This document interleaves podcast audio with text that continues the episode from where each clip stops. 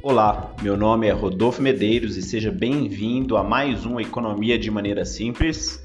Fica aí o recado de sempre, se você gostar desse episódio, compartilhe aí, por favor.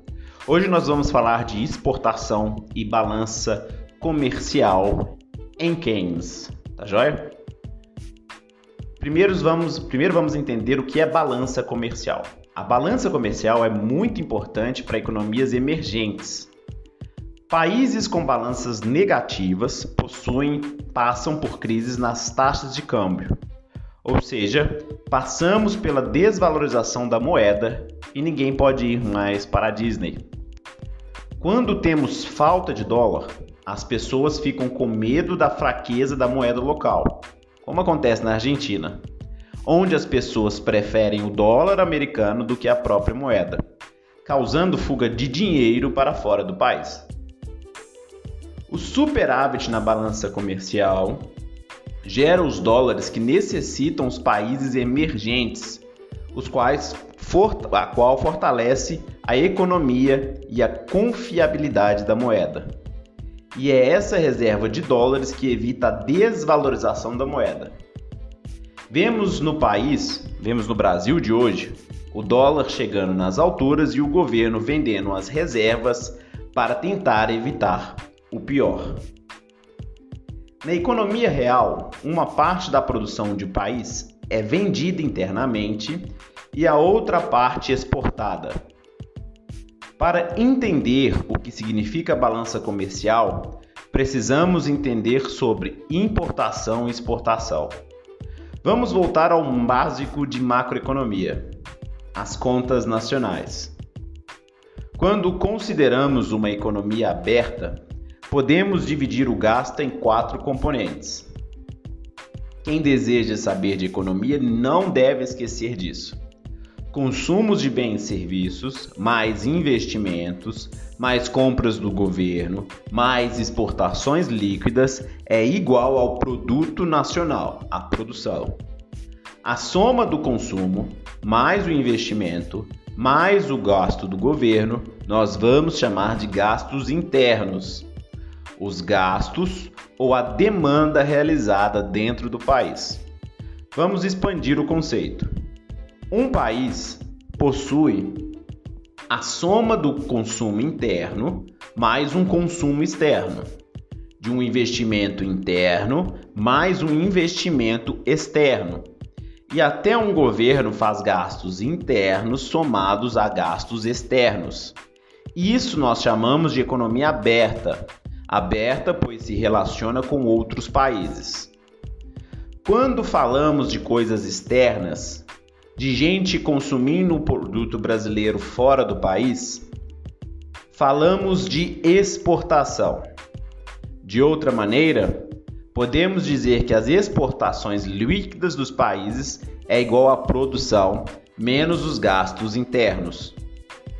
Se a produção de um país excede o gasto interno, ou seja, sobrou o produto, exportamos a diferença para outros países e as exportações líquidas são positivas. Se a produção fica abaixo do gasto interno, não produzimos suficiente para consumir aqui. Importamos a diferença e as exportações líquidas são negativas. Não podemos esquecer que o mercado de produção de bens e serviços está relacionado com o mercado financeiro por causa dos investimentos.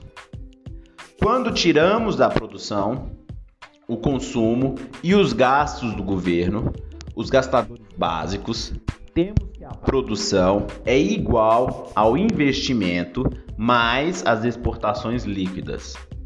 Precisamos lembrar que a produção menos consumo, menos gasto do governo é igual à poupança nacional. Vamos lembrar que a poupança nacional é a renda total, menos o consumo das famílias, menos os gastos do governo, que é igual à soma entre a poupança privada e a poupança pública. A poupança é a renda impostos menos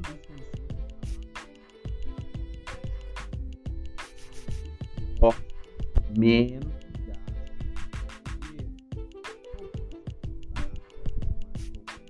pública é a nossa poupança nacional.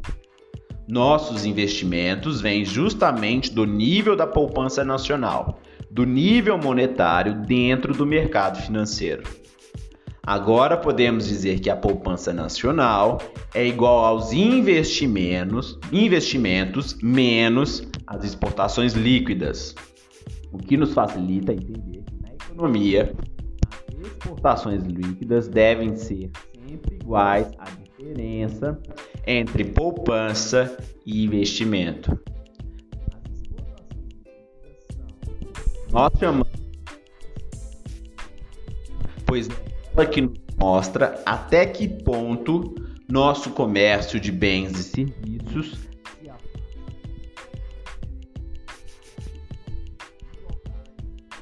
importações e exportações. O fluxo líquido de capital para o exterior ou investimento externo líquido é igual à poupança nacional menos os investimentos internos. É o montante que os habitantes de um determinado país estão emprestando para o exterior, menos o montante que os estrangeiros estão emprestando para o seu país. Se esse fluxo líquido de capital é de o seu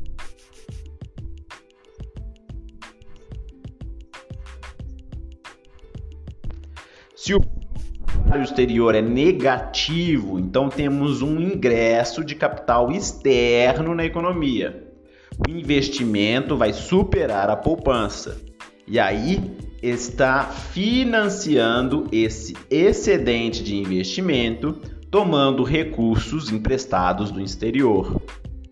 O fluxo líquido de capital para o exterior ou a poupança nacional menos investimentos tem que ser igual à balança comercial ou aquilo que chamamos de exportações líquidas. Se o fluxo de capital e a exportação líquida forem positivos, temos um superávit comercial, ou seja, somos credores nos mercados financeiros internacionais e estamos exportando maior quantidade de bens do que importando. Se o fluxo de capital e a exportação líquida foram negativas, temos o que chamamos de déficit comercial. Nesse caso, estamos devendo no mercado financeiro internacional e estamos importando maior quantidade de bens do que exportando. Se a poupança interna excede o investimento interno, o excedente da poupança é utilizado para concessão de empréstimos para os países estrangeiros. Os países estrangeiros reivindicam esses empréstimos porque estamos fornecendo a eles uma quantidade de bens e serviços maior do que aquela que eles nos fornecem. Vamos usar um exemplo para a gente entender os fluxos internacionais de bens e de capital. Vamos supor que a Ambev para a Austrália. Como dono da Ambev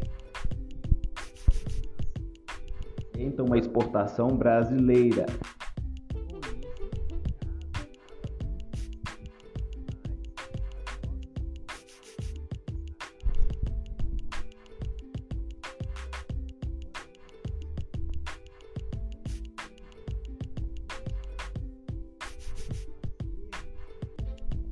Vamos supor que outra crise no mercado financeiro.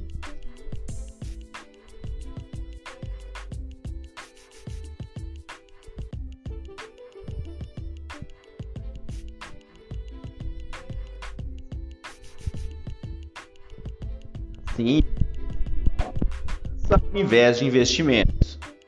O aumento das exportações líquidas foi acompanhado por um crescimento no fluxo líquido de capital para a Austrália. Mas se a Ambev deseja investir na Austrália, é pouco provável que vá fazer isso através da moeda. A moeda não vai ser o ativo de investimento. Pode ser que ele prefira investir em ações da bolsa australiana ou até mesmo compre um título público australiano. Com isso, uma parte da poupança brasileira está fugindo para o exterior. Mais uma vez, o fluxo líquido de capital para o exterior no Brasil é exatamente igual às exportações líquidas brasileiras. Porém, o oposto aconteceria na Austrália. Quando o consumidor compra uma cerveja da Ambev, as compras de bens e serviços da Austrália aumentam, sem acontecer nenhuma alteração da produção australiana. Sendo assim, as importações australianas aumentam e suas exportações líquidas diminuem. Com essa compra, a poupança nacional da Austrália diminui para um determinado nível de investimento. Enquanto o Brasil tem um fluxo líquido de capital para o exterior, a Austrália tem um influxo líquido de capital do exterior. Vamos dizer que o dono da Ambev use o dinheiro para comprar alguma coisa fabricada na Austrália. Nesse caso, as importações brasileiras aumentam. Com isso, temos uma balança comercial equilibrada entre a exportação brasileira e a importação. Esse é o esqueleto da balança comercial. Agora precisamos entender visões políticas de políticas econômicas para períodos de crises econômicas ou de curto prazo. O melhor para começarmos a compreender isso é Keynes. Por causa da Segunda Guerra Mundial, as atenções de Keynes estavam voltadas para os problemas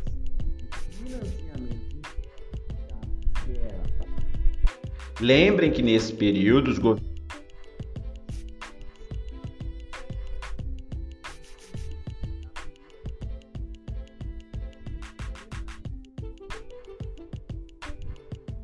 nacionalistas dos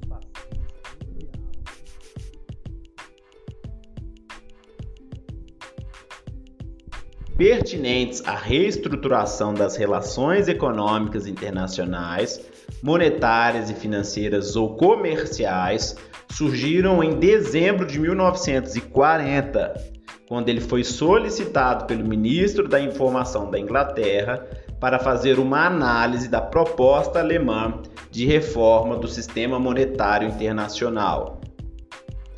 Ao rejeitar aquela proposta, Keynes sustentou algumas ideias que saíam do âmbito nacionalistas, tais como a criação de uma instituição internacional com autonomia para reconduzir a economia mundial à situação de equilíbrio e a adoção de medidas econômicas que evitassem situações discriminatórias entre países. As propostas nacionalistas visavam, como nós vimos na Segunda Guerra, a colônias do racismo como prática econômica. Com esse relatório conhecido como Clearing Union, Keynes analisou as relações cambiais e os movimentos de capitais, iniciando a estruturação de um pensamento sobre economia internacional. Assim, uma economia em nível mundial deveria ter estes pontos, que é o mecanismo, um mecanismo é, monetário e cambial, uma regulação da política comercial, organização dos mercados em termos de comportamento de produção, distribuição e preços, além da dinamização dos investimentos externos. É necessário ficar claro que essa proposta vinha de um contexto de Segunda Guerra, onde as propostas nacionalistas para a economia eram muito famosas. Desses pontos, Keynes atribuiu à reforma monetária o papel especial. Lembrem que a visão liberal da moeda era super restrita. A moeda, segundo Keynes, tinha o papel de importante instrumento nos processos de reorganização e estabilização da economia mundial que sofria com a guerra. Para Keynes, a economia mundial precisava de uma moeda internacional que não fosse previsível, nem sujeita às grandes variações que dependiam das políticas de reservas de ouro dos países, que fossem administradas pelos valores reais requeridos pelo comércio mundial, bem como ter a capacidade de deliberar expansões e contrações para compensar as tendências de inflação e deflação na demanda efetiva mundial. Isso era porque ele desejava uma nova ordem mundial, ou porque ele era um comunista, um globalista, ou qualquer coisa do tipo? Definitivamente não. Isso ocorre apenas porque Keynes tinha percebido que a economia também funcionava de maneira aberta, com transações comerciais entre os países e não de maneira fechada, como ainda persistiam alguns liberais. A economia funcionava de maneira internacional dando início ao entendimento dos fluxos de capitais e de exportação.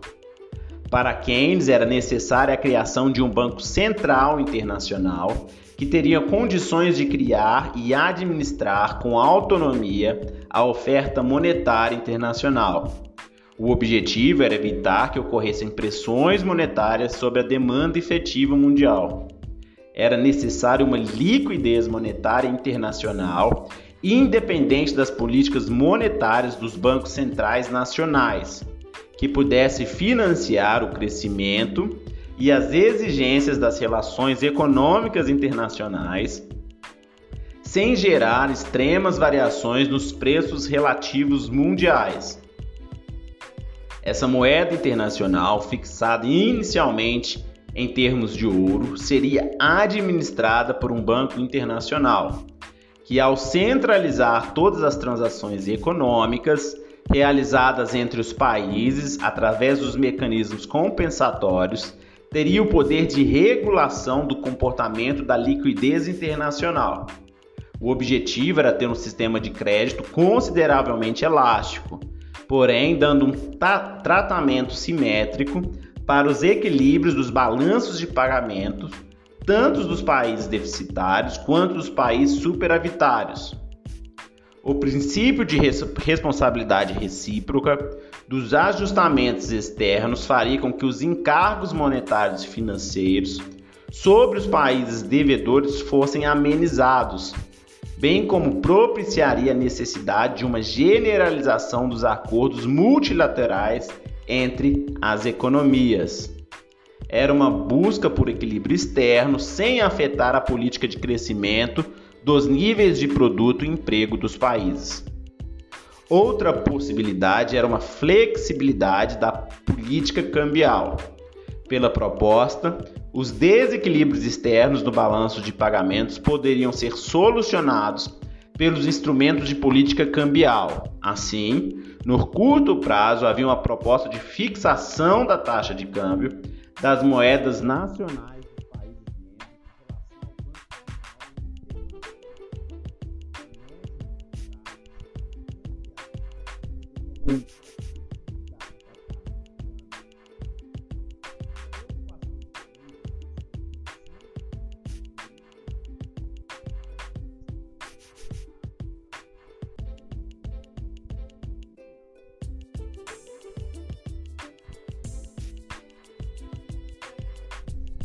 financiamentos e investimentos internacionais.